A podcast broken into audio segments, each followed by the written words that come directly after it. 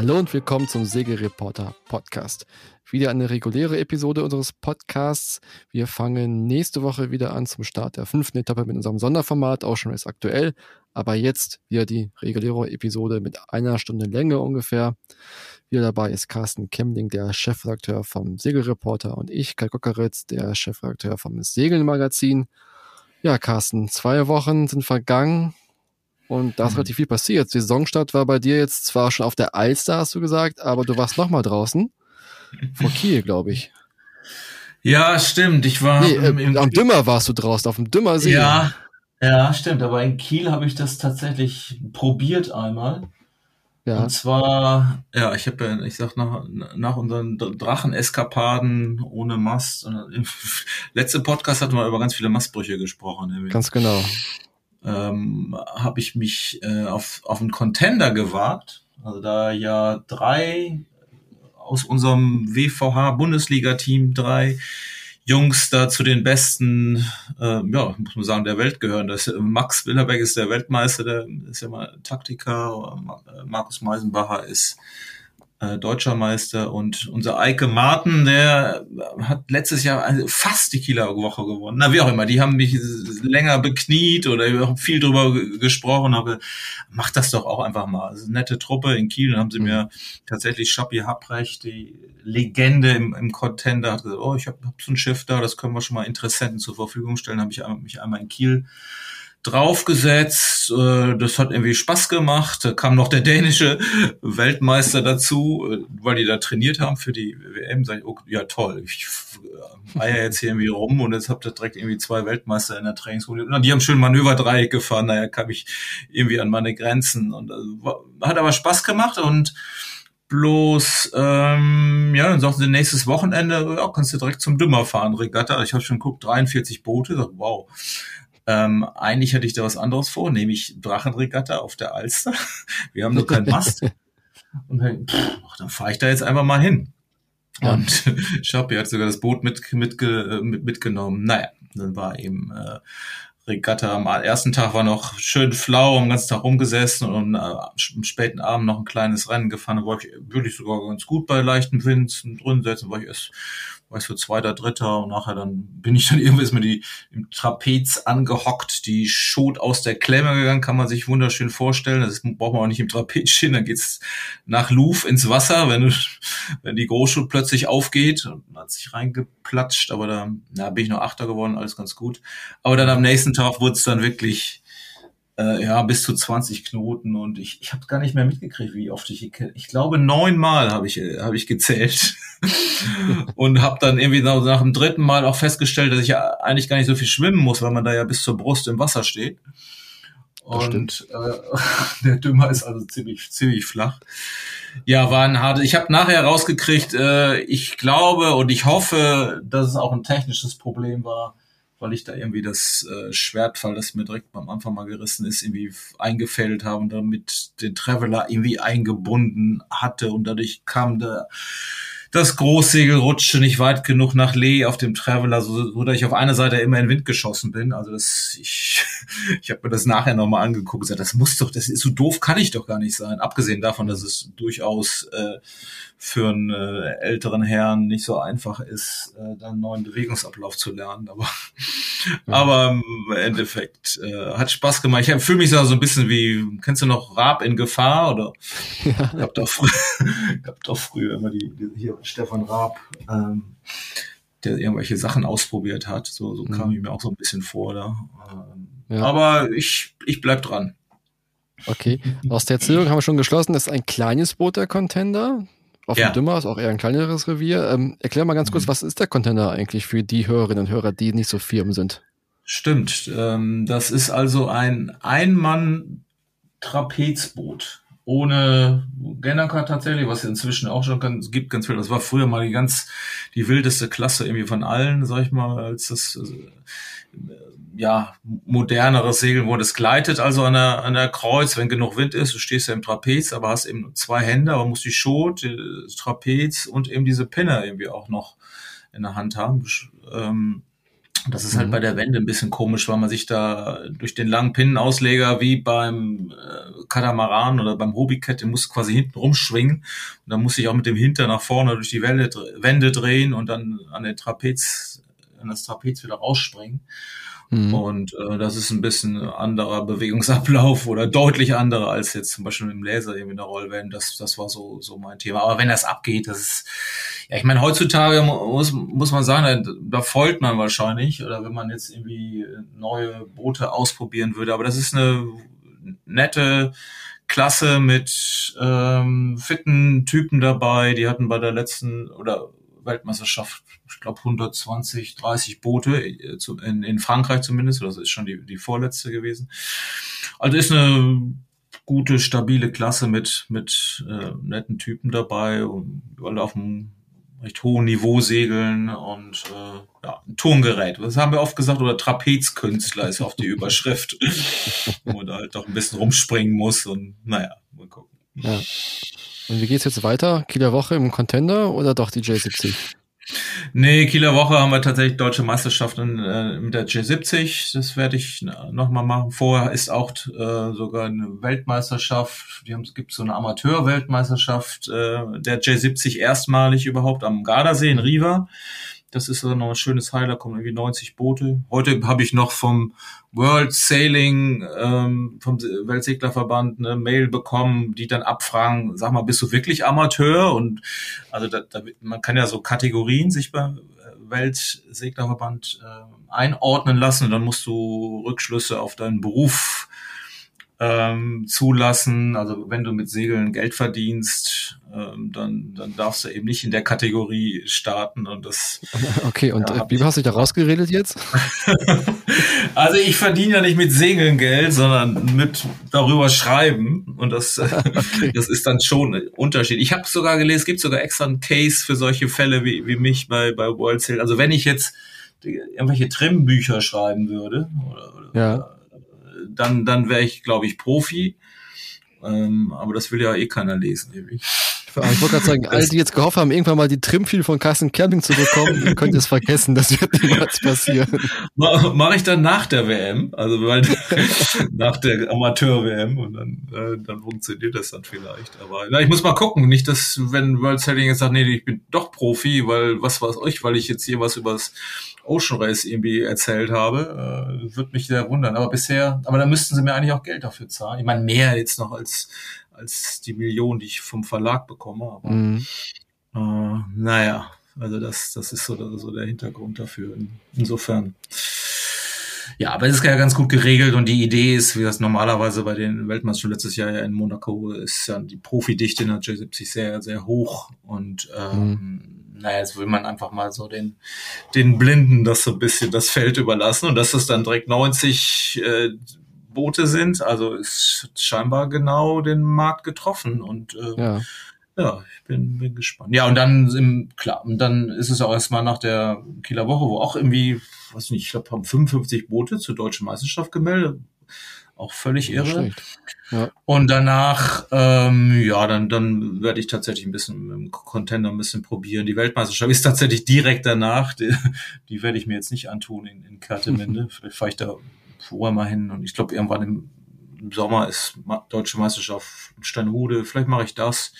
Ich habe auch inzwischen wieder einen Laser. Ich wollte versuchen, mal wieder ein bisschen alleine zu segeln und äh, ein bisschen körperlich anspruchsvoller. Und dann muss halt andererseits klar, Bundesliga, siehst du, war ja schon der erste Spieltag mhm. jetzt am Wochenende, wo ich bin aber erst beim dritten Mal dran, also in, im August, glaube ich, erst in Kiel. Ja. Dann machen wir wieder jeder drei, drei, also für wieder für äh, Wassersportverein Hemeling, wo ich jetzt schon ein paar Jahre für segel. Und ja, insofern gut gestreut. Okay. Gut, dann gehen wir mal weiter, denn in den zwei Wochen ist noch viel, viel mehr passiert. Also wir hatten ja beim ja. letzten Mal die Mastbruch-Folge und es gab noch einen Mastbruch. Bei Goyot ist der Mast gebrochen auf der vierten Etappe mhm. im Sturm. Dann mhm. gab es noch eine Entscheidung im America's Cup, wo die Vorregatten stattfinden werden. Es gab das Finale im Sail GP und noch eine ganz traurige Nachricht äh, für viele Segler da draußen, auch für Fahrtensegler vor allem. Wie viel Erdmann ist gestorben? Eine Nachricht, die mich sehr, sehr umgehauen hat, ehrlich gesagt. Also man wusste schon, dass er krank ist, dass es aber so schnell gehen würde, war jetzt irgendwie nicht klar und ja, es ist halt ein, ein großer Abschied irgendwie, weil ich glaube, so Mhm. wie Wilfried Erben hat kein Deutscher den Segelsport geprägt. Er ist Mhm. immer noch der Einzige, der es geschafft hat, mit und gegen den Wind um die Welt zu segeln, nonstop. Und äh, es gibt noch keinen Hat Deutschen, der es geschafft hat, überhaupt gegen den Wind zu segeln. Also dich persönlich auch ähm, geprägt. Man hat ja für viele ist er ja so ein, so ein Vorbild gerade fürs Fahrtensegeln oder intensiver was was Ja, ist er total. Ich meine, er war jetzt 60 Jahre lang, hat er wirklich das Fahrtensegeln ja in Deutschland mitbestimmt, eigentlich also als, Mhm. als Vorreiter vorgemacht, was möglich ist einfach. Gut, klar, Blauwassersegeln auch, aber auch gerade so Fahrtensegeln und auch, weil man muss ihm ja auch zugutehalten, er hat ja aus seiner Art immer weitergemacht. Ne? Er war halt immer Wilfried Erdmann, er hat sich nicht irgendwie verkauft oder sowas, er war halt immer der etwas exzentrische Einhandsegler oder auch äh, Ja. Crewsegler mit seiner Frau und seinem Kind zusammen. Äh, mich selber hat er sehr, sehr geprägt, ehrlich gesagt. Also mein Vater hat die Mhm. Bücher gelesen, gehabt von Wilfried Erdmann, hat sie dann an mich weitergereicht und so. Und so kam ich ihm auch in Kontakt mit seinen Geschichten und Mhm. das prägt total. Und zum Beispiel mein Lieblings, eines meiner Lieblingsbücher von ihm ist Allein gegen den Wind. Was ich niemals machen würde, ne? auch nach dem Mhm. Buch, will ich niemals machen. Hab mir ja echt Respekt abverlangt und so, auch, auch Mhm. von diesem Mann einfach selbst, ne? Das ist unglaublich, was der geleistet hat einfach. Mhm. Und trotzdem ist das Buch wirklich, sollte eigentlich von jedem Segler mal gelesen werden, auch wenn man es überhaupt nicht machen möchte. Aber es macht schon, also Hut ab vor dieser Leistung. Damals nach der Tour gegen den Wind, das Schiff ja auf Verbot auch ausgestellt. Und ich weiß noch, damals war ich 15 Jahre alt, glaube ich, 14, 15. Und stand ich vor diesem Schiff. Ich habe natürlich nicht getraut, Wilfried Erdmann anzusprechen. Ne? War halt der, der große Übersegler so ein bisschen. Ich habe nur vor dem Schiff damals gestanden, dann mal die Hand so auf den Rumpf gelegt und einfach nur und so vorgestellt, was dieses Schiff auch schon alles erlebt hat irgendwie. Ne? Du hast versucht, irgendwie diese, diese Verbindung zu bekommen zu diesen ganzen Abenteuern, die du gelesen hattest irgendwie, oder mitbekommen Mhm. hattest von diesem Schiff und diesem Segler. Das also, das ist so ein, bei mir im Kopf geblieben hat, dieser Moment, da wie ich vor diesem Schiff stehe, diesen, diesen kalten Aluminiumrumpf berühre. Stimmt, Ja, auch also schön. stell, ich stell mir das gerade vor, wie du da stehst.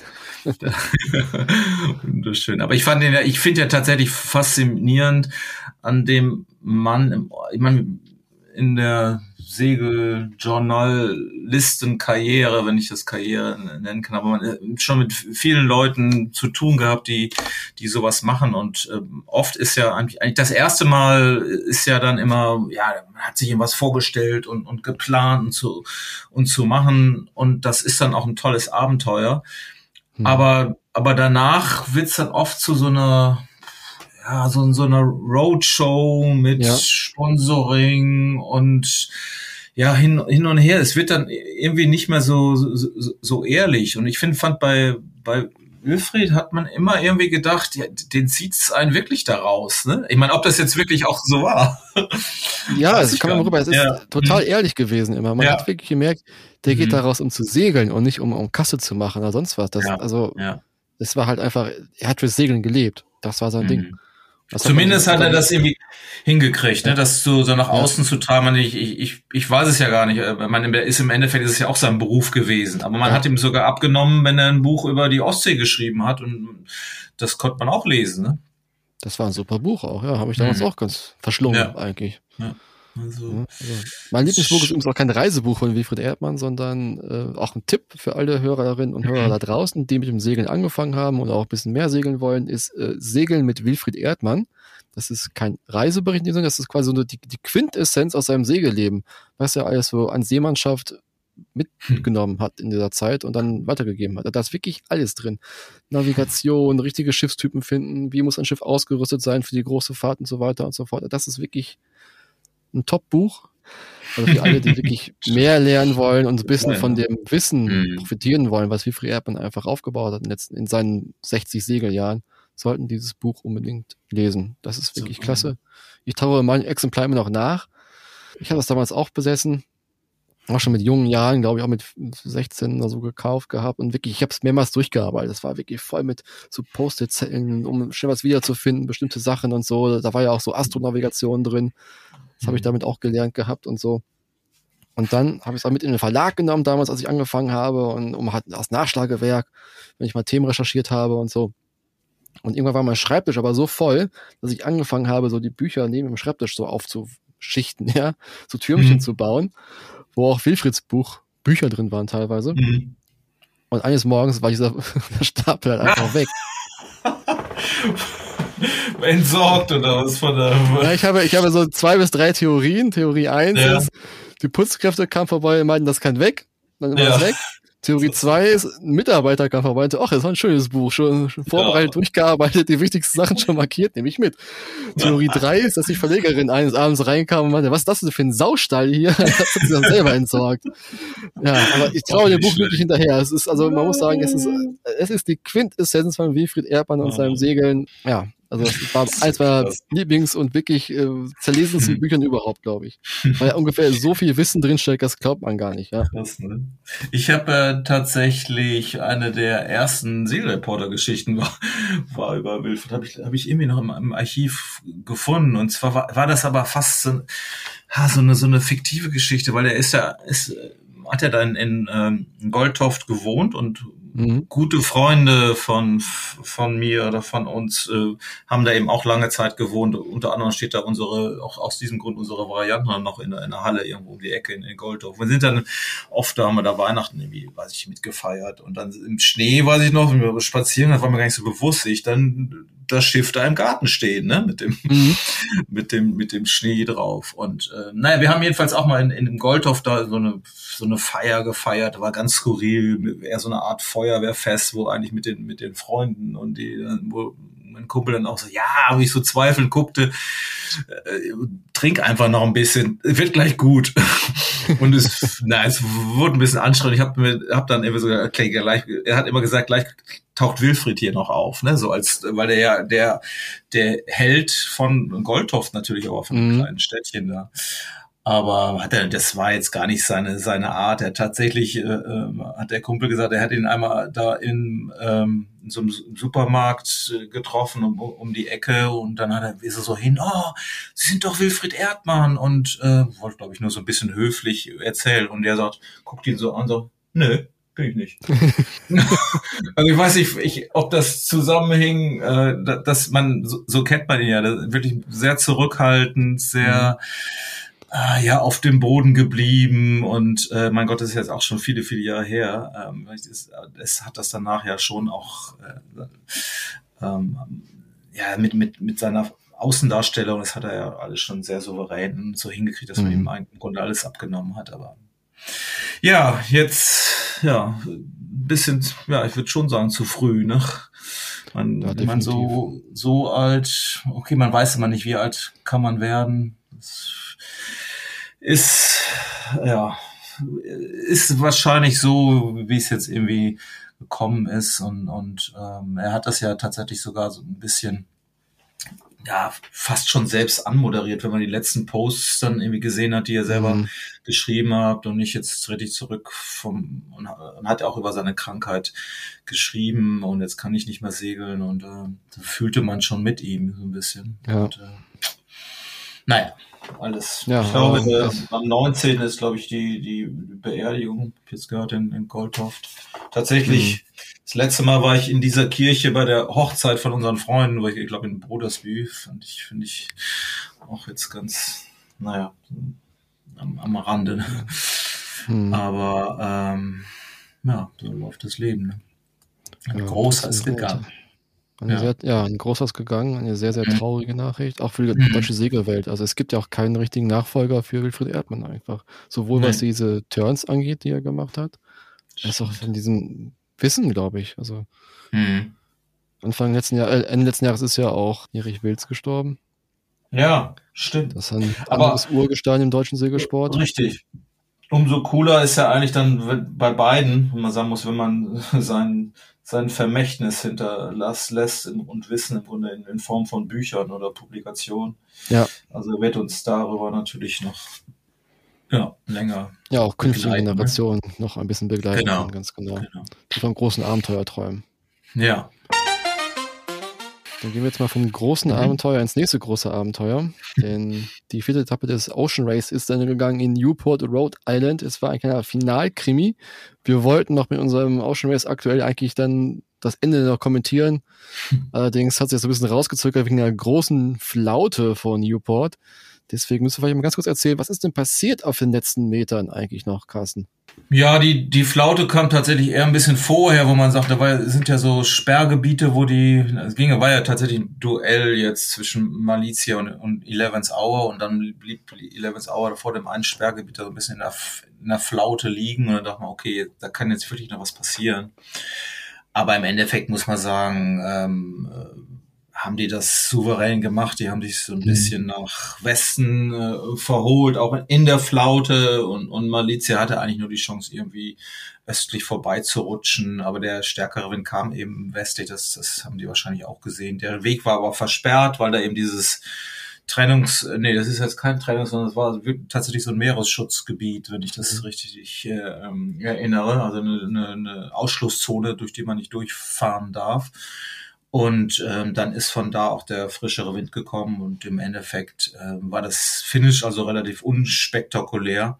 Mhm. Ähm, gab da keine Möglichkeit mehr zum Überholen und ähm, da das auflandiger Wind war, ähm, hat der Wind dann eben auch bis zum Ende gehalten und äh, ja, ich glaube, äh, Malizia war jetzt knapp eine halbe Stunde hinten dran. Mhm. So, ne? Hinter 11 Hour, genau. 11 Hour auf 1, ja. Malizia auf 2. Und auf drei äh, war nicht mehr viel übrig, äh, Biotherm. Nee, nee, nee, genau. Hat sich ja. Da kommen wir jetzt gleich zu unseren beiden Ausfällen. Genau, zu unseren mhm. beiden Ausfällen, denn wie gesagt, Holzim, PRB hat ja schon ganz am Anfang den Mast verloren. Darüber haben wir schon gesprochen gehabt. Mhm. Ja, und dann kurz vom Ziel an noch Guyot. Guyot ist mittlerweile dann mit dem Jury-Rig nach Halifax abgelaufen, ist dort gestern angekommen, oder vorgestern, meine ich. Mhm. Und jetzt ist die Frage, wie geht's weiter? Wir wissen, dass der Mast für Holcim PRB jetzt angekommen ist. Das Schiff ist noch nicht da. Aber die versuchen natürlich versuchen jetzt alles in Bewegung zu setzen, dass sie jetzt schon zum Import Race starten können am 20. Mai. Hm. Ne, dass sie auf jeden Fall den Mast bis dahin gesetzt haben und da starten können, um Punkte mitzunehmen. Und sie werden aller Wahrscheinlichkeit nach auch die Etappe mitsegeln nach Aarhus, um doppelte hm. Punkte abzuräumen. Ja, und für Guyot, wie sieht's da aus, Carsten? Ja, die sind tatsächlich in, in, in, in Halifax angekommen, du schon sagst, die mussten dahin auch abdrehen, weil der Wind sie dahin und Wind und Strömungen äh, das nicht erlaubt hätte, nach, ähm, nach Newport zu fahren. Ich habe gelesen, irgendwie ein Schlepp hätte irgendwie 250.000 Euro gekostet oder so. Haben sie doch schnell drauf verzichtet. Irgendwo habe ich auch, klar, sie, sie hatten, glaube ich, 80 äh, Liter Sprit an Bord. Das hätte auch nicht gereicht. Dann haben sie zwischendurch einen äh, Frachter angerufen und äh, der, der eben mit, mit Sprit aushelfen sollte. Der erste hat aber, ja, könnte haben, aber kostet irgendwie weiß nicht, 25.000 Euro oder so für so ein paar Liter. Wo ihr sagt, äh, nee, machen wir jetzt nicht. Und, und äh, dann ist ein anderer und von dem haben sie, glaube ich, ich meine 80 Liter bekommen. Nee, nee, 80 waren dabei, 130 oder sowas. Mhm. Und ähm, ja, da, das hat dann tatsächlich in der Nacht- und Nebelaktion haben sie dann die Kanister da übernommen und sind dann mithilfe des Motors, aber haben dann auch noch ein Jury-Rig ähm, gestellt, das ein bisschen geholfen hat, den Speeder, naja, ich glaube, mehr als vier Knoten waren da insgesamt nicht drin, ähm, mhm. aber sind da eben angekommen. Äh, ja, Klar ist, dass natürlich die nächste Etappe nicht funktioniert. Wir haben keinen Master. Das Schiff soll jetzt auf einen Frachter und ähm, ja, soll nach, nach Europa rüber. Ich meine gelesen zu haben, dass es in Kiel repariert wird. Äh, Habe ich jetzt gar nicht mehr verifizieren können. Aber die Idee ist, ähm, ja, dass da dann ein, ein Mast organisiert wird und, und möglicherweise zur zur übernächsten Etappe dann das Schiff vielleicht in, in Aarhus an den Start gehen kann. Ich glaube, das ist so das mhm. Ziel, aber so ganz fixiert ist, ist der Plan noch nicht.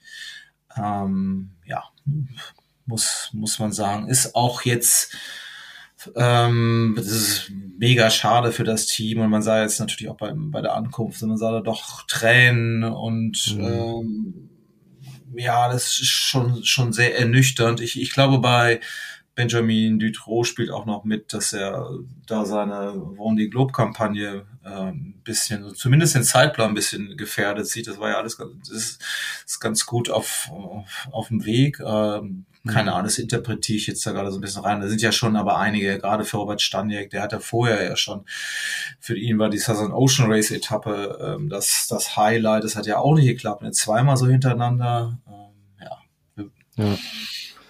Ja, wird, äh, bleibt spannend, wie es ausgehen wird, ob sie es nochmal Mhm. schaffen werden.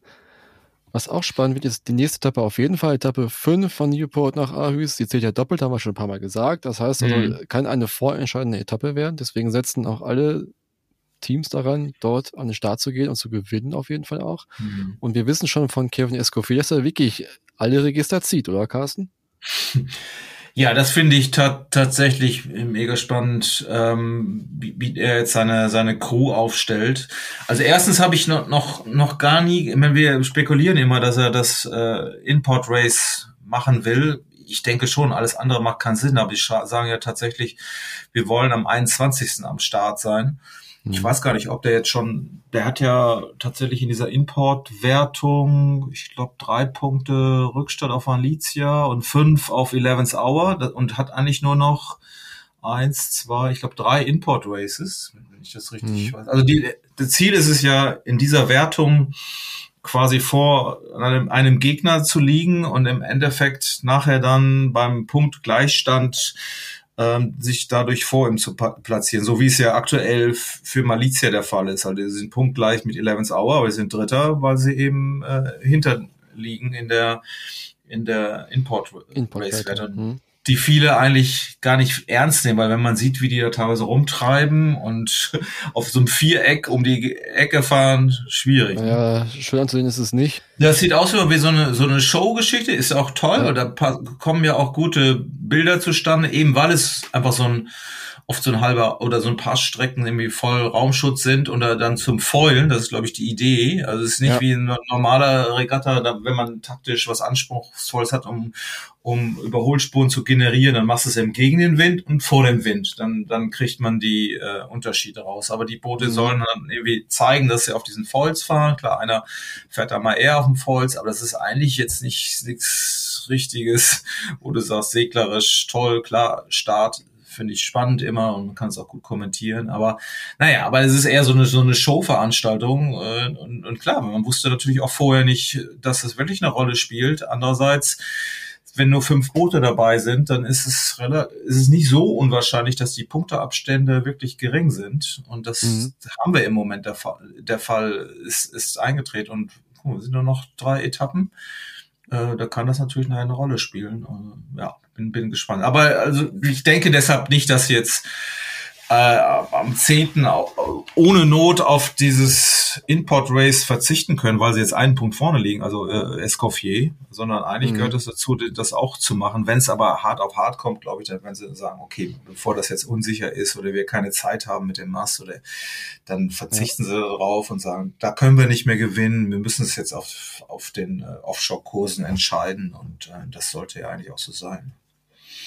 Mal ganz kurz zu den anderen Crews. Also wir nehmen es heute am, heute ist der 16. Mai auf. Also wir strahlen es Mhm. aus am 17. Mai. Und es Mhm. gibt noch keine aktuellen Crewlisten für Etappe 5, auch nicht für das Import Race. Die wahrscheinlich jetzt in den nächsten Tagen noch online gestellt, vielleicht sogar schon morgen am Mittwoch. Aber bisher wissen wir nicht so richtig genau, wer jetzt überall mitsegelt. Also wir wissen aber, dass Boris Herrmann, wie er mitsegelt auf Malizia, Mhm. oder wie sein Spitzname an Bord ist, Big B is back. Aber wir wissen auch, dass Christopher Pratt deswegen nicht an Bord ist, aber es gibt ja auch so ein bisschen diese Aussage, dass Nicolas Mauvin irgendwann aussetzen wird eine Stimmt. Etappe. Wir wissen aber nicht genau welche Etappe, oder Carsten? Stimmt, das, da hast du recht. Das ist mir noch gar nicht jetzt so im Kopf. Das wäre natürlich ein krasser Unterschied, gerade auf, auf der Etappe.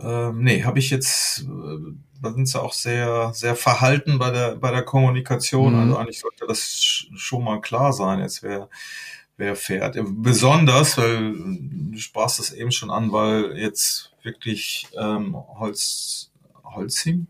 Haben wir jetzt Holzim, Holkim? Ich komme immer wieder durcheinander. sagen wir jetzt immer. Holzim sagen wir, ne? Genau. Ähm, also Escoffier wirklich aufgerüstet hat und ähm, er seinen alten Kumpel Charles Caudrelier mit an Bord nimmt für diese Position. Und den würde ich Mhm. sagen, der ist, sag mal, vom Renommee her, ja, vielleicht sogar der Beste der Welt auf, auf dieser Position.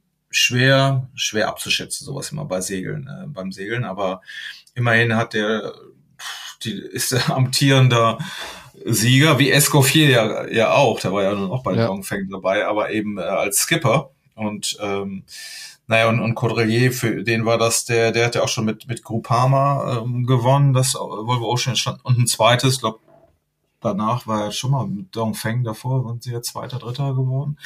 Also der hat schon drei hinter sich und ist ja seitdem ähm, aufgestiegen zum Skipper des, ich sag mal, der erst der schnellsten Offshore-Yacht der Welt, wobei ich immer Yacht gar nicht sagen muss, wenn man an Gitana, an diese Trimarane denkt. Mhm. Ist das eigentlich eine Yacht? Ich, äh, ich Im engsten nicht. Sinne, im engsten Sinne wahrscheinlich nicht, da können wir auch wieder irgendwie sagen. Aber ich, auf jeden Fall schnellste Offshore-Segler irgendwie, irgendwie der Welt und natürlich haben die seit Jahren ist er da schon zugange mit einem riesigen Rennstall und optimiert diese ganzen navigatorischen Geschichten, die die ganzen Tools, die es da gibt, sind ja auf dem absoluten ähm, äh, Maximum des technischen, technisch Möglichen. Da, da geht er also mit um und und ist eben gut mit Escoffier kommt er zurecht. Also das ähm, mhm. ist schon, eine, ich halte ich für eine, für eine große Verstärkung da in, in, in, auf der Position, sonst wenn es hart auf hart kommt. Andererseits finde ich das immer spannend, wie die Kollegen da durchwechseln. Und ich finde, bei Malizia sah man es bisher eigentlich, dass die äh, das ganz gut, also wir haben einen Crewstamm, der zusammenarbeitet, die sich gegenseitig mhm. vertrauen und dann wechseln sie immer mal so ein, zwei oder ja eher immer ein Jahr eigentlich aus äh, im Vergleich ja. zur, zur Etappe. Und da ähm, merkte man ja, glaube ich, so, so das Team funktioniert insgesamt recht gut, während das andere eher so wie so eine ja, wie so eine Heuer aussieht. Ne? Also nicht, dass sie jetzt ja. gerade irgendwo Shanghai wären. Ich meine, bei Biotherm kommt mir das manchmal so vor. Da weißt du, die haben vorher irgendwie ihr internationales Team angekündigt. Da ist kaum noch jemand irgendwie von, von dabei. Dann kommt der plötzlich an Bord und der, das hat sicherlich auch mit Budgets zu tun. Die sind nicht so professionell aufgestellt mhm. wie, wie andere Teams. Ähm, ja, und das sieht man vielleicht auch ein bisschen am Ergebnis, weil das Boot ist natürlich, ist eigentlich schnell, aber ähm, ja, das ja. wird nicht so richtig gut gesegelt, habe ich das Gefühl. Ja, und die bleiben sich treu, also die Crew ist immer international. Wir hatten jetzt auch mhm. eine Portugiese mit an Bord. Stimmt. Ähm, Briten. Ja, aber Briten hatten auch an Bord, genau, einen Jungen, wie, äh, ja. ich habe Namen wieder vergessen. Roberts, aber Roberts, Alan Roberts, glaube ich. Genau, Alan. Roberts, genau. Mhm. Ja, aber äh, wie gesagt, die äh, setzen das nicht so richtig in Speed um, mit der ganzen Crewwechselei.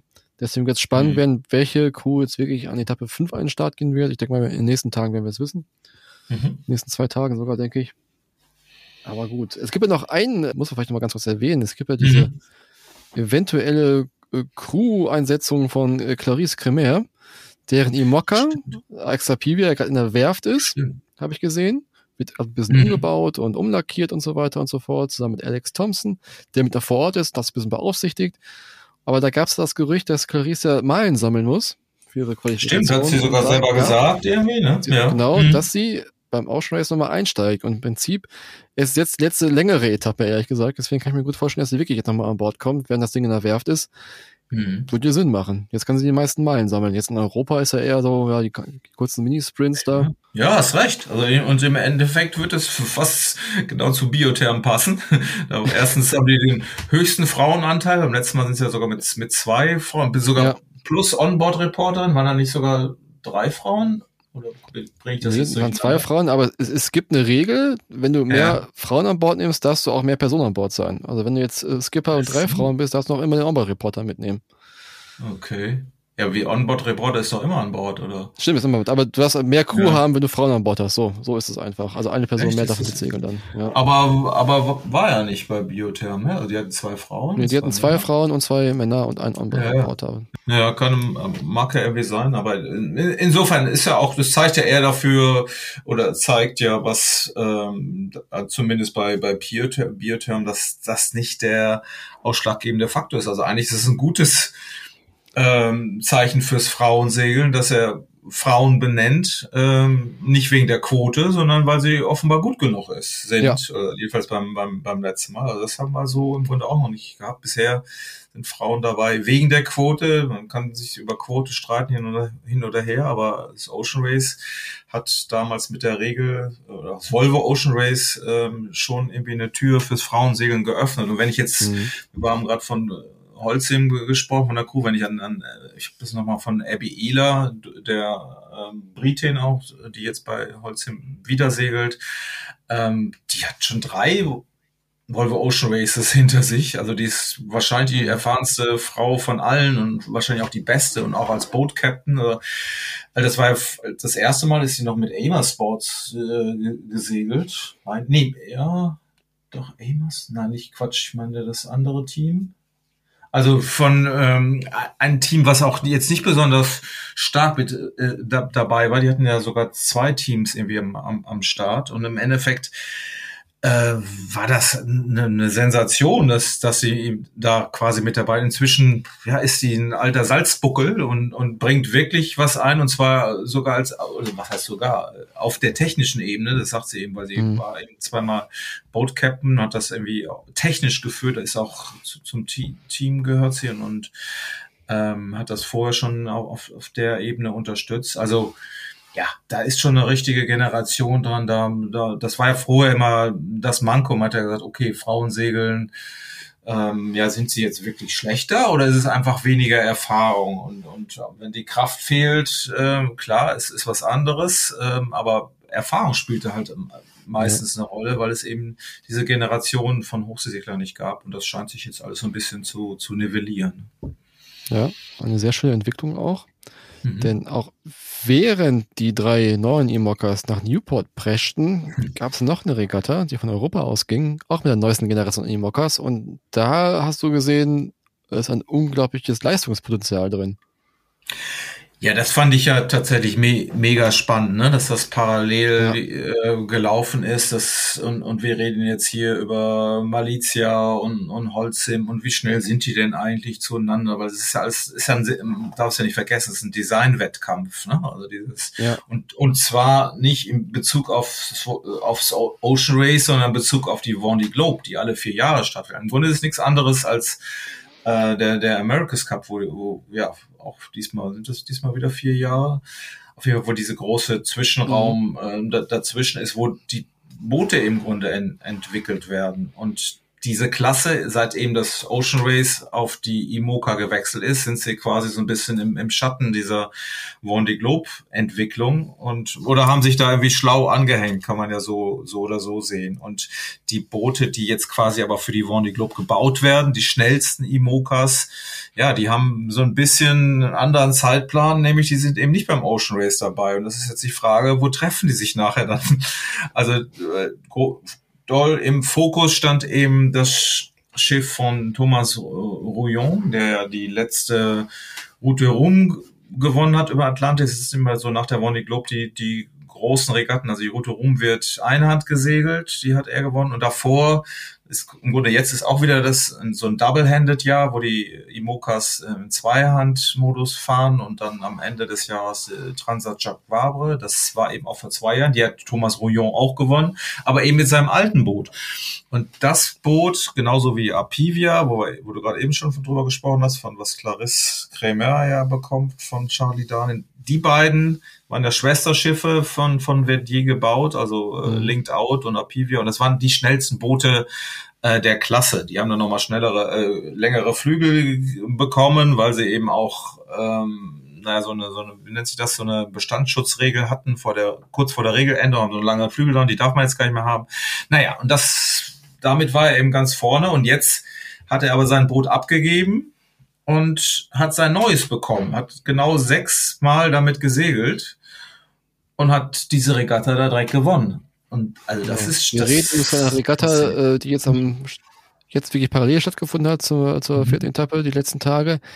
Wer jetzt noch wollte, dass ich diesen Namen ausspreche, der könnte lange warten. Ich weiß nämlich nicht, wie man diesen Namen ausspricht, deswegen reden wir nur von der Regatta. Die ja, Guyade heißt das bestimmt sowas. ja, so ja. irgendwie stattgefunden ja, ja. hat, wo halt die aktuelle Generation der IMOCA mitgesegelt ist. Äh, waren, wie viel Meilen waren das, Carsten? Ja, ich glaube, die sind, sind so 1300, aber durchs Wasser sind es 1600, also im Fast and Rock da, äh, mhm. das war wohl ein Fixpunkt, aber das haben sie tatsächlich eher so den Windbedingungen auch angepasst und haben dann so, äh, naja, die Wettverleitung hat quasi Wegpunkte festgelegt, die man dann also fiktive Wegpunkte, die man äh, runden musste. Also haben da keine Tonnen ausgelegt. Und ähm, ja, da konnten sich die Boote immer, waren lange Kreuzkurse dabei, lange Vorwindkurse, richtig richtig lange Vollkurse, ähm, wo wirklich alle, ähm, naja, Modi äh, ausgesegelt werden mussten und wo sich die neuen Boote zeigen mussten. Und ich meine, bisher war immer die Regel, und Boris hat ja einen ähnlichen Zeitplan für, für seinen, äh, seine Malizia äh, ähm, vor, vorweggenommen, dass man eigentlich ein neues Boot baut und dann ein Jahr, vielleicht sogar zwei Jahre damit zubringt, so ein Schiff zu optimieren und ähm, dann vielleicht so gerade die bestehenden Boote äh, angreifen kann. Wir erinnern uns ja auch die dass die ähm, Route Rom bei ihm nicht so gut funktioniert hat mit einem ganz neuen Boot. Das, da ist er dann auch in, irgendwo in die Flaute gesegelt. Das, das, da kamen ja viele Sachen zusammen. Aber es ist im Grunde eine ähnliche Situation, auch wenn es nicht über den Atlantik ging. Und, und Rouillon fährt jetzt da mit sechsmal gesegelt nur und ja, gewinnt gegen und als Benchmark ist, muss man sagen, ist ja nun Charal, die ist ja auch schon Route Rom gesegelt, mhm. auch relativ neu, also ist vielleicht ein ähnliches äh, Beispiel. Die haben noch diese ganz speziellen X-Ruder, hatten wir auch schon mal drüber ja. gesprochen, so angekippte Ruder. Ähm, auf jeden Fall, die war schon, ist Dritter geworden schon bei der Route rum, ähm, war auf Anhieb schnell und ja, und jetzt hat aber tatsächlich der, die neue Rouillon-Kiste, die heißt For, For People, People. nennen sie das, mhm. genau. Ähm, hat ihn nach sechsmal auf dem Wasser ähm, direkt, direkt besiegt. Also das finde ich schon extrem. Und das kann da, daraus erkennen, kann man natürlich auch so ein bisschen, wir wissen es ja nicht, wo liegt denn eigentlich jetzt Malizia im Vergleich zu den anderen Booten? Wo, wo wird sich diese Hierarchie einordnen? Und was bringt diese, dieses Ocean Race im Vergleich äh, in Bezug auf, auf ähm, die Vendée Globe? Und mhm. das Einzige, was eigentlich bleibt, und äh, da muss man, glaube ich, nachher dann äh, das, das ist, ist die große Frage. Ähm, wie machen sich diese neuen Boote dann auch im, im Southern Ocean? Und das ist ja das große Argument für das Ocean Race gewesen, auch für Boris und auch für, für Escoffier. Wir fahren dieses Ocean Race, das macht Sinn, nachdem die Etappe verlängert wurde durch den Southern Ocean. Das ist das beste Training für die Vendée Globe. Und da werden dann nämlich die anderen, auch die Neubauten eben nicht hinkommen. Diese spezielle Welle, kann man auch schwer simulieren und da bleibt jetzt die mhm. Hoffnung, ja, auf dem Atlantik kann jetzt auch diese äh, neue Rouillon-Kiste for People vielleicht schneller sein oder ist sie bestimmt schneller, aber ähm, wie macht sie sich dann im, im Southern Ocean? Und äh, das wird nach bis zum Ende vor der Uni Globe das große Plus sein. Ähm, ja. Falls jetzt nicht noch irgendwie sagt, ey, wir fahren, machen eine kleine, zum Training eine kleine Southern Ocean Tour da mit seinem Boot. Wer weiß, haben die anderen bis jetzt noch nicht gemacht, ja. ja. Vielleicht machen sie jetzt mal. Gut, kommen wir mal ganz kurz vom Ocean Race zur nächsten hochgerätigen Segelveranstaltung, nämlich dem America's Cup. Da gab es auch eine Neuerung, eine Nachricht, die so ein bisschen die Gemüter erhitzt hatte, denn die Vorregatten zum America's Cup werden einmal in, vor Barcelona ausgetragen, in der Nähe von Barcelona, in Villanova der Gütrü. Aber jetzt gab es auch die Meldung, ja, es wird auch quasi eins außerhalb von Europa stattfinden, und zwar in Jeddah in Saudi-Arabien. Und da hat ein Team jetzt gleich mal gesagt, nee, da fahren wir jetzt nicht hin. Ja, die Amerikaner, heute Morgen kam, kam die Meldung, sagen, nee, das, das, das machen wir nicht. Beziehungsweise, die haben nicht gesagt, wir machen das nicht. Sie, es gibt ja so ein System beim America's Cup, dass du Anfragen an so ein äh, sogenanntes Arbitration Panel mhm. ähm, äh, stellen kannst und die entscheiden dann, was damit geschieht. Das ist so eine, so eine Art Schlichtungskommission, also ein unabhängiges Gremium. Also du fragst jetzt nicht beim Veranstalter nach, sondern die haben unabhängiges Gremium, wo dann auch Team New Zealand eine Anfrage stellen kann. Was das bezieht sich häufig auf Interpretation von Regeln, wie wie mhm. weiß ich nicht, kann man den Traveler jetzt dahin bauen oder wo, wo müssen wir unsere Fahrräder dahin bauen zum Grinden? Ähm, aber eben auch dieser Fall. Also die haben eine Anfrage an dieses Panel gestellt, äh, Leute, wir möchten gerne eine Ausnahmegenehmigung, dass wir da nicht mitsegeln müssen, weil diese Vorregatten machen nur Sinn, weil die verpflichtend sind, sonst wird da ja gar keiner mhm. hinfahren oder sagen, wir machen unser eigenes Ding und natürlich will man da aber diesen America's Cup präsentieren und die Veranstalter und, und äh, ich meine, das hat ja auch, also Jeddah oder Saudi-Arabien oder die Veranstaltungsorte, die zahlen ja auch Geld dafür, dass es da eine spannende Regatta gibt. Naja, aber Saudi-Arabien ähm, ist jetzt doch ein bisschen, ein bisschen mühsam. Wobei geht ja jetzt gar nicht um Menschenrechte oder was man ja auch denken könnte. Da gab es auch mhm. große Kritik im Vorfeld oder Frauenrechte, sondern äh, es geht um Sicherheit. Und ähm, ja, und da haben die Amerikaner gesagt, okay, wenn wir da irgendwie rumsegeln, kürzlich ist doch da gerade ein Boot mit der Bombe irgendwo auf dem Frachter äh, geschickt worden und da gab es also Anschläge. Vor genau einem Jahr gab es diesen Anschlag da beim Formel 1 äh, Zirkus und auf dem Wasser sind wir im Grunde beste Ziele für sowas, das kannst du gar nicht äh, schützen, so wie es geschützt ja. werden müsste. Und gerade wenn wir, erstmal gibt es den Namen America's Cup, wenn da irgendwelche äh, ja, Terroristen, Dschihadisten wurden, wurden genannt als mögliche ähm, ähm, ja, Initiatoren irgendeines Terroranschlags, ähm, wenn, wenn die uns mit einem beim America's Cup mit dem mit der US-Flagge noch im Segel sehen, dann sind wir natürlich ein Ziel. Und die Teams sind wohl laut Protokoll selbst für ihre Sicherheit verantwortlich. Darauf zielen die irgendwie ab. Und deshalb sagen wir, okay, wir würden da, also wir, können da nicht mit, mitfahren und bitte erlaubt uns diese Ausnahmegenehmigung. Und ja, jetzt ist die Frage, mhm. ob die gewährt wird. Ähm, ist natürlich, ist natürlich nicht so besonders toll für die ganze Veranstaltung. Nee, es wird zum bisschen seltsames Licht auf das ganze Ding. Also zum einen ist ja, man kann auch absagen, klar, die, die gehören dazu, die müssen euch dann teilnehmen, mhm. auch in meinem Verständnis. Andererseits ist es auch ein bisschen komisch, dass halt irgendwie dann, es gab ja im Vorfeld auch so ein bisschen Schatterei mit Sardinien, die das ja auch machen wollten. Und bei Sardinien, Italien ist ja so, dass Luna Rossa, Prada Pirelli ja aus Italien kommen und quasi das ist die Heimregatta, die ist beim letzten Mal ja schon da stattfinden, beim letzten America's Cup wurde ja abgesagt wegen Corona sollte da ja auch schon eine Vorregatta stattfinden. Und die hatten sich ein bisschen erhofft, dass sie vielleicht dieses Jahr nochmal drankommen, also in, als Vorregatta, als Standort. Und das wurde so ein bisschen abgebügelt oder weggebügelt.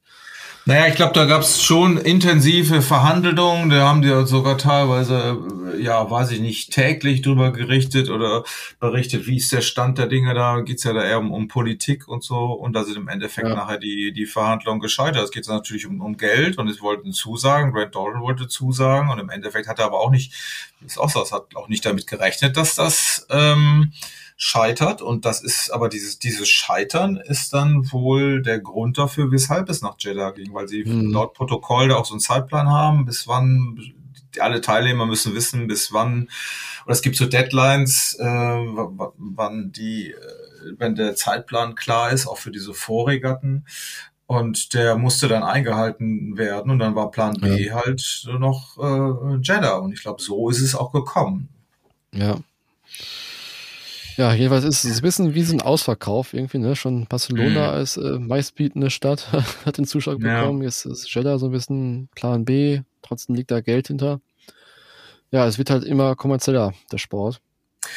Ja, das ja. ist ja auch, ähm, weiß nicht, ob das prinzipiell was Schlimmes ist, aber es kommen ja, man hat es jetzt bei der Fußball-WM, ne, äh, mhm. großes, großes Thema. Klar wird das dann, dann irgendwann schwierig, das, das zu erklären. Und hier geht's natürlich jetzt auch um, äh, um Sportswashing. Äh, warum machen die, äh, äh, macht Saudi-Arabien das, ja nie was mit Segeln zu tun. Natürlich, die holen sich die großen Sportveranstaltungen dahin und das, das weiß ja auch jeder. Und jetzt ist nur die Frage, kann man das Geld ja eigentlich nehmen oder nicht? das ist schon schwierig zu beantworten. Ich würde es habe schon, also als das schon aufkam, das Thema, hatte ja auch Ben Ainsley schon gesagt, oha, es gibt, also das als als Haupt äh, äh, mhm. Segelort zu nehmen. Ich glaube, Alingi wollte ja auch schon mal irgendwie in Nahen Osten. Natürlich winkt er das große Geld. Aber äh, da wirst du ja dann irgendwann, wir haben, kennen die ganzen Skandale, IOC, FIFA, äh, wenn wir jetzt da mit so einem Segelsport da reinrutschen. Ich meine, Grant Dalton hat sich schon zu Hause unbeliebt gemacht, indem er es nicht in Auckland dann irgendwie macht. Ja. Ich finde es sogar verständlich, weil er Geld generieren muss, um um mhm. überhaupt Geld für sein Team zu holen. Er hat nicht den Milliardär dahinter, den die anderen alle irgendwie haben. Aber hier wird's jetzt dann schon ein bisschen fies und ich fand tatsächlich auch, und das wurde in neuseeländischen Medien auch sehr ähm, unschön kommentiert, weil, weil seine Argumentation, also die hört sich dann doch schon sehr nach, nach PR-Sprech der Saudi-Arabier an, so nach dem Motto, äh, ja, die Frauen ähm, also de, de, diese Veranstaltung da vor Ort, die, die ähm, hilft den Frauen da mehr Sport treiben zu können. Und dann wurde es immer so eine Zahl, ja ist im letzten Jahr ist es sogar um, um 149 Prozent der Frauenanteil gestiegen am, am Sport. Ja, ich glaube, mhm. vorher lag das, und das hatte die, die Kolumnistin auch geschrieben, vorher lag der Anteil bei acht Prozent. Also ich weiß nicht, was sie gemacht haben, aber das war jetzt okay, vor, vor fünf Jahren oder so war, war die Zahl. Ob die Zahlen jetzt alle so stimmen, habe ich jetzt auch nicht überprüft. Aber natürlich wissen wir, dass jetzt die saudi-arabische Frau an sich nicht so einen Zugang zum Sport hat wie jetzt hier bei uns. Und, und das mhm. jetzt als, jetzt, oh, wenn wir da hinkommen, dann wird das alles besser. Das hört sich schon sehr, sehr um die Ecke gedacht an. Oder dann sollen sie lieber leise sein und sagen, okay, wir nehmen das Geld jetzt und äh, na gar nicht, weiß ich gar nicht, ob man das überhaupt verargumentieren kann. Also mhm. ein schwieriges Thema, aber eigentlich haben wir im Segelsport da selten mit zu tun. Wovor wir sagen müssen, hier so Oman war ja öfter, die haben ja Oman, ich war auch selber mal im Oman, die hatten mal eine Extreme Sailing Series da gemacht, da haben sie und haben da auch eine, eine große Segelgeschichte da ähm, aufgezogen. Oh, weiß gar nicht, wie nachhaltig das jetzt war, aber kann man ja jetzt nicht. Die haben viele auch Meisterschaften da ausgerichtet. Äh, Oman Sail ist eine große Institution, ob das auch ja, Geschmäckle hatte. Also zumindest haben sie es bisher geschickt ähm, hm. ähm, hin, hinbekommen. Äh, man hat es irgendwie so mitgetragen, aber das ist jetzt schon was anderes äh, ja. mit dem America's Cup da.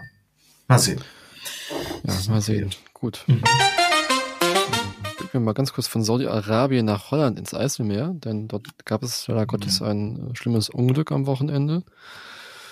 Kurz vor den Kreusen ich weiß gar nicht, ob es mit einer Patenthalse gewesen ist oder bei anderen Manöver ist jedenfalls der Baum gegen einen Kopf geschlagen eines Seglers, der ist über Bord gegangen und der andere Segler ist dann mit über Bord gesprungen, um ihn zu retten und dabei ist das Schiff dann weitergefahren und äh, beide waren quasi im Wasser und haben eine große Suchaktion mhm. ausgelöst. Carsten, hattest du schon mal einen Mann über Bord bei dir? Überlege ich gerade, oh, wenn dann beim Regattasegel natürlich. Wir haben öfter mal, also wenn alle hängen und dann der Reelingstart reißt, dann hast du plötzlich vier Leute im Wasser. Das habe, da habe ich auch schon mal mhm. Aber das ist ja jetzt, oh, das ist ja schon mal was anderes irgendwie, ne? Also das will man ja, sich gar nicht vorstellen. Will man sich gar nicht vorstellen. Und die Frage ist auch mhm. irgendwie, ich habe auch überlegt, was hätte ich in dem Moment gemacht, ne? Also der mhm. geht über Bord, der Mitsegler, vom Baum getroffen und so wie es ausschaut, wirklich sofort bewusstlos gewesen. Mhm und geht unter. Also er geht ja wirklich unter. Das heißt, er hat wahrscheinlich keine Rettungsweste getragen, ja. höchstwahrscheinlich nicht. Mhm. Und das ist die Frage, gut, da kannst du äh, wunderbare Manöver fahren, aber wenn der untergeht, was machst du da? Also wahrscheinlich wäre für mich äh, war, war wunderbares Wetter, war ja nur ganz leichter, mhm. ah, leichter, guter Segelwind, glaube ich, mhm. aber sonnig und blauer Himmel und du, du ahnst mhm. nichts Böses und er geht unter und dann hätte ich auch gesagt, okay, gut, dann springe ich jetzt auch hinterher, um halt ihm irgendwie noch über, über Wasser zu halten, ja. irgendwie. Ja. Und darauf zu hoffen, dass, ich meine, da war ja auch viel Betrieb an dem Wochenende, dass ich da irgendwie rausgeholt werde von einem anderen Schiff, mhm. mhm. weil er hat ihn nicht mehr gefunden. Hm. Ja, und das ist natürlich sehr, sehr traurig. Für mich war auch die Sache halt, es ist ja so dieses Worst-Case-Szenario. Einfach das, wofür die Rettungswestenhersteller ja immer warnen. Die Rettungsweste ist ja dafür gebaut, damit du auch im Ohnmachtsfall die hm. Weste dich dreht, auf dem Rücken dreht, die ohnmachtssichere Lage dreht und du immer noch atmen kannst. Du wirst über Wasser gehalten, der Kopf ist frei, die Atemwege sind frei und du kannst noch atmen. Das heißt, du überlebst auf jeden Fall, wenn du vom Baum hm. getroffen ins Wasser fällst. Ne? Viele sagen ja auch, ich brauche keine Weste, wenn ich ins Wasser falle, dann schwimme ich oben und da bis warte, bis man sich, mich wieder aufnimmt oder sonst was. Aber ja, diesmal hat es wirklich dieses Worst-Case-Szenario gegeben, vom Baum getroffen, bewusstlos und ohne Weste bist du dann wirklich geliefert. Also man hat es ja gesehen, es geht sofort auf Grund und im Eiselmeer, da wirst du auch nicht mehr gefunden. Das ist ja so eine schlechte Sicht da im Wasser. Ja, von der Sicht her, das habe ich mir auch gedacht, ne? Weil ähm, ich, ich meine, okay, wir wissen ja nicht, ob der bewusstlos war, vielleicht war er auch wirklich direkt tot, ne? Ich meine, wenn du einen Baum voll doof gegen die Birne kriegst, das, mhm. Gott, ich habe das ja dann hatten wir das letztes Jahr beim, beim Drachensegeln ja gehabt. Also wollte ich mir erzählt, vorstellen. Ja. Ne? Genau, wo wir dann auch an Mitsegler, da haben wir tatsächlich Patenthalse, wo wir nochmal schnell irgendwie am, am, Ziel so vorbei waren und ah, naja, der hat sich ja immerhin geduckt, aber ist es so über den, den, Kopf oben drüber geschrammt. Aber da möchte ich mir gar nicht vorstellen, was passiert wäre, wenn er ihn voll erwischt hat. Also das, ja. naja, okay, will ich gar nicht dran denken. Aber da in, in dem Fall, okay, Äh, okay, macht auch keinen Unterschied, ne? Wenn er keine, äh, wenn er nicht oben schwimmt, du, du findest ihn halt nicht, man wird es halt nicht, nicht sehen. Ich habe dann auch nur gedacht, du, du kennst dich doch da aus da vor Enkhausen, das ist doch nicht so mhm. tief, aber stehen kannst du auch nicht, ne? Nee, stehen kannst du auch nicht. Nee, so drei Meter, glaube ich, sowas, vier, oder? Drei bis vier Meter tief immer mhm. nur. Ja, äh, traurige Sache, aber das heißt man muss auch wirklich, wenn man selbst, man ahnt nichts Böses, selbst bei gutem Wetter, ja, kann es mhm. trotzdem passieren, dass du über Bord gehst und bewusstlos bist. Also wirklich ja. Rettungsweste tragen, auch wenn es wirklich nicht danach aussieht, dass es irgendwie äh, ballern könnte. Also ich habe mir auch angewöhnt, mhm. das Ding immer zu tragen mittlerweile. Ich bin auch mhm. alleine auf dem Boot. Das heißt, wenn ich über Bord falle, ist das Boot sowieso weg. Ja. Da muss ich mich über Wasser halten können und ich bin zwar, ich kann zwar schwimmen, aber auch nicht so super gut. Und falls ich dann wirklich die Kräfte mhm. nachlassen sollten, weiß ich eben, ich kann mich auf die Weste verlassen. Und mhm. ich habe sie wirklich immer an, auch bei T-Shirt-Wetter, ehrlich gesagt. Ja, ja. Aber jetzt ist genau da in dem Fall jetzt dann wirklich, äh, wie du schon sagst, ich meine, springt, springt man da hinterher, also auf den Gedanken. Ja gut, dann ja, wenn er jetzt nicht ja, die Weste getragen hätte, ja, und dann wäre er, hätte ja. er oben geschwommen, ja. dann wäre es auch, okay, gut, er ist sicher, er kann atmen. Ich weiß nicht, wie stark die jetzt Verletzung ist, aber ich kann ihn mhm. jetzt quasi entweder äh, einfangen wieder, an Bord laschen. Mhm. Vielleicht kriege ich ihn noch nicht an Bord. Wenn er auch so, mhm. so schwer ist oder sowas, kriege ich ihn nicht an Bord, dann musst du gucken, wegen Unterkühlung und sowas. Ist noch relativ kaltes mhm. Eis, wenn wir gerade. Aber die, du musst dich hinterher springen im Moment. Also da hätte ich erst ein Manöver gefahren, hätte dann am Funkgerät halt Distress gedrückt, dann wäre jemand gekommen. Ich meine, die äh, Station in Keusen ist nicht so weit entfernt, die wären wahrscheinlich in 15 Minuten da gewesen maximal mhm. und hätten den halt sichern können. Dann wäre vielleicht ein bisschen unterkühlt gewesen, aber ich denke mal, er wäre nicht gestorben. Aber der ist nur gesprungen, weil er im Grunde sofort weg war, ne? Vermutlich. Er war sofort weg, deswegen ist er ja. runtergesprungen. Also, ja. ich hätte gesagt, ich hätte es wahrscheinlich genauso gemacht, ne? Wenn ich ja, sage, dass mein ja. Hitzegler dann wirklich sofort untergeht und dann nicht mehr Natürlich. hochkommt, dann musst du dir überlegen, was machst du jetzt? Und dann kannst du wirklich die schönsten Manöver fahren, und, äh, oh Quickstop-Manöver, aber es bringt ja alles nichts. Du musst ja wirklich dann hoch. dran sein. Ja. Hm. Und wie gesagt, wirklich hm. immer die Weste tragen. Sicher hm. ist sicher. Auch wenn es manchmal ein bisschen kratzt hier und da und, und sperrig ist. Aber es gibt ja mittlerweile so schöne Westen, die so bequem anliegen. Da kann man auch dann, ja. muss man ja auch ein bisschen mehr investieren, ehrlich gesagt. Die sind ein bisschen teurer, diese Komfortwesten. Aber mhm. sie machen schon was her. Mit diesen Worten mhm. beende diese Episode mit dem Aufruf, tragt ja. eure Rettungswesten. Sicher ist sicher. Mhm. Wir werden nicht gesponsert. Und jo. tschüss, bis zum nächsten jo. Mal.